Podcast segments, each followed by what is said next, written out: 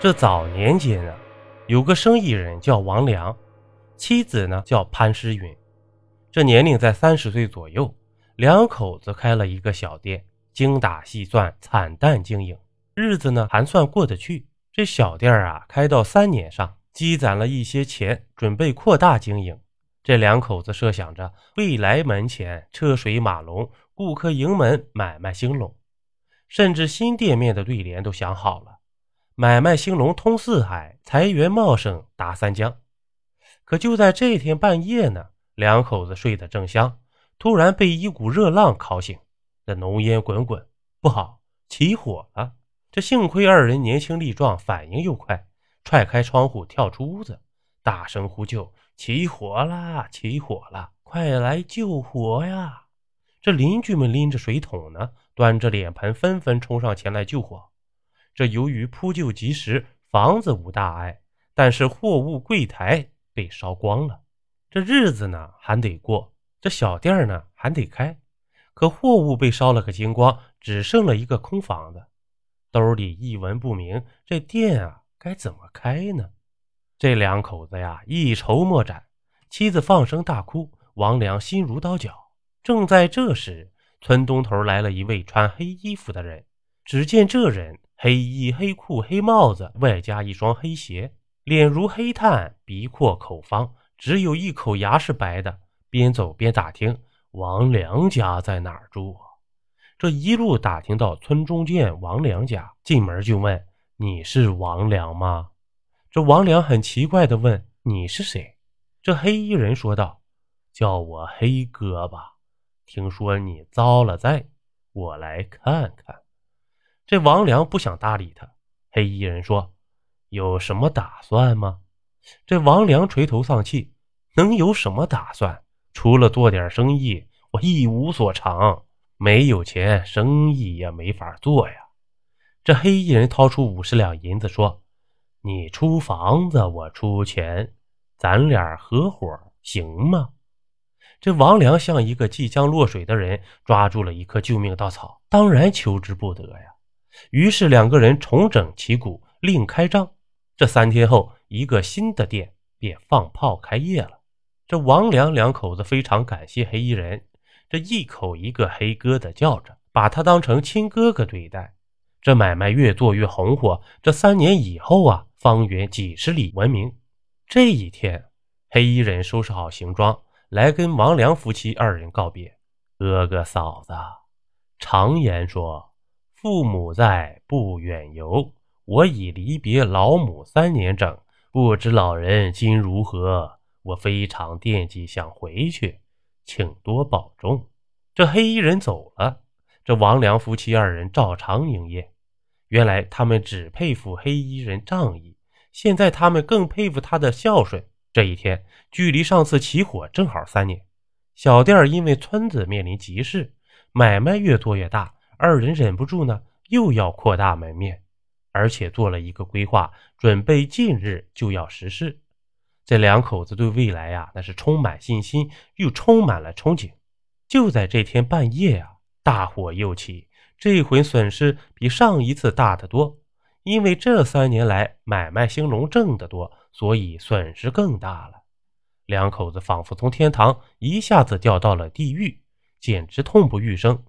在一筹莫展之际呀，这黑衣人回来了，二话没说，又掏出五十两，这小店又能开张了。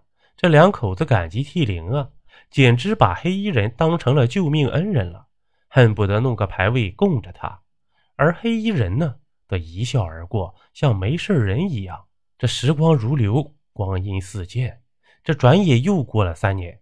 在黑衣人的帮助下，两口子不但扩大了门面，还重新装修，弄了个焕然一新、富丽堂皇。这一天呢，黑衣人匆匆告别，说老母可能不好，必须回去看看，侍奉老母于床前。如有那一天啊，要披麻戴孝，尽人子之责呀。这天半夜，红光冲天，黑烟满地，这一次的火起得凶猛！这十几间房子连同小店、仓库、货物烧了个片甲不留，只逃出两个人头来。这一次呢，王良都不想活了。这潘诗云要上吊，这两人正在死去活来的折腾，黑衣人呢又回来了。这回啥也没说，一下掏出一百两，盖房子、进货物、买卖啊，照样做。这常言说：“火烧旺地。”三把火不但没把王良两口子烧死，反而烧得生意兴隆，门庭若市啊！全村的人都知道，这得归功于黑衣人的大力帮助。王良两口子更是感恩戴德。这突然有一天，黑衣人匆匆忙忙的又走了。这三天后，又心急忙慌的回来了，而且神色异常。这时，两家人已经处得和一家人一样了。王良问：“黑哥。”有什么事儿吗？如果需要我们做啥，责无旁贷呀。这黑衣人面有难色，几次欲言又止。在王良的再三催促下，黑衣人终于说：“请借嫂子一用，而且只用一夜。无论外面有什么动静，发生什么事情，王良哥不准出屋，不准偷看，事后不准说出去。”这样的要求对于一个男人来说是有点苛刻，这王良也不例外啊。但是受人滴水之恩，当以涌泉相报啊，这是为人准则。这王良征求妻子的意见，这潘诗云虽是女流，却是深明大义的人，一口答应了。这当天夜里啊，王良被黑衣人锁在屋里，这防止他忍不住冲出去搭上性命一条。外面究竟发生了什么，他也一概不知。但是可以想象，王良此时此刻的心情比放在油锅里煎还要难受。这到了半夜啊，大雨倾盆，雷电交加，霹雳像一把把利剑，带着火光，发出惊天动地的巨响。这每一道火光都集中劈向院子中间的一口井，这一个比一个响，震得房子乱颤。这王良闭上眼睛。他也不敢想象外面发生了什么，他的心脏啊，到了承受的极限，这忽悠一下就啥都不知道了。这直到雄鸡啼晓，雷电暴雨戛然而止。这黑衣人和潘诗云掐人中穴，把王良弄醒。这黑衣人啊，说出了事情的真相：我是一只鳌龙，修炼了五百年，我做过很多好事，也做过坏事。这一次霹雳是对着我来的。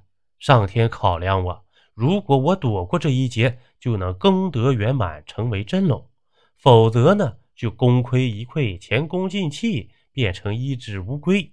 而要功德圆满，办法就是我躲在深井里，上面有一人坐在井中为我挡雷。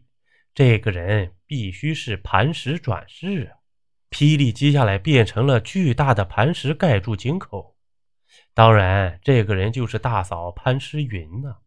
这是我寻找了很久才找到的。你们家三次起火是我放的，然后来救济你们，让你们感恩戴德，心甘情愿为我挡雷。大嫂经过雷击之后，仙气儿退尽，成为凡人，你们可以心安理得的过平凡日子了。我躲过一劫，已成为真龙。为了答谢你们，特赠送。黄金百两，可保你们后世无忧啊！这经过这几番折腾啊，王良两口子真正体会到这平安啊才是福。好了，故事播完，咱们下期见。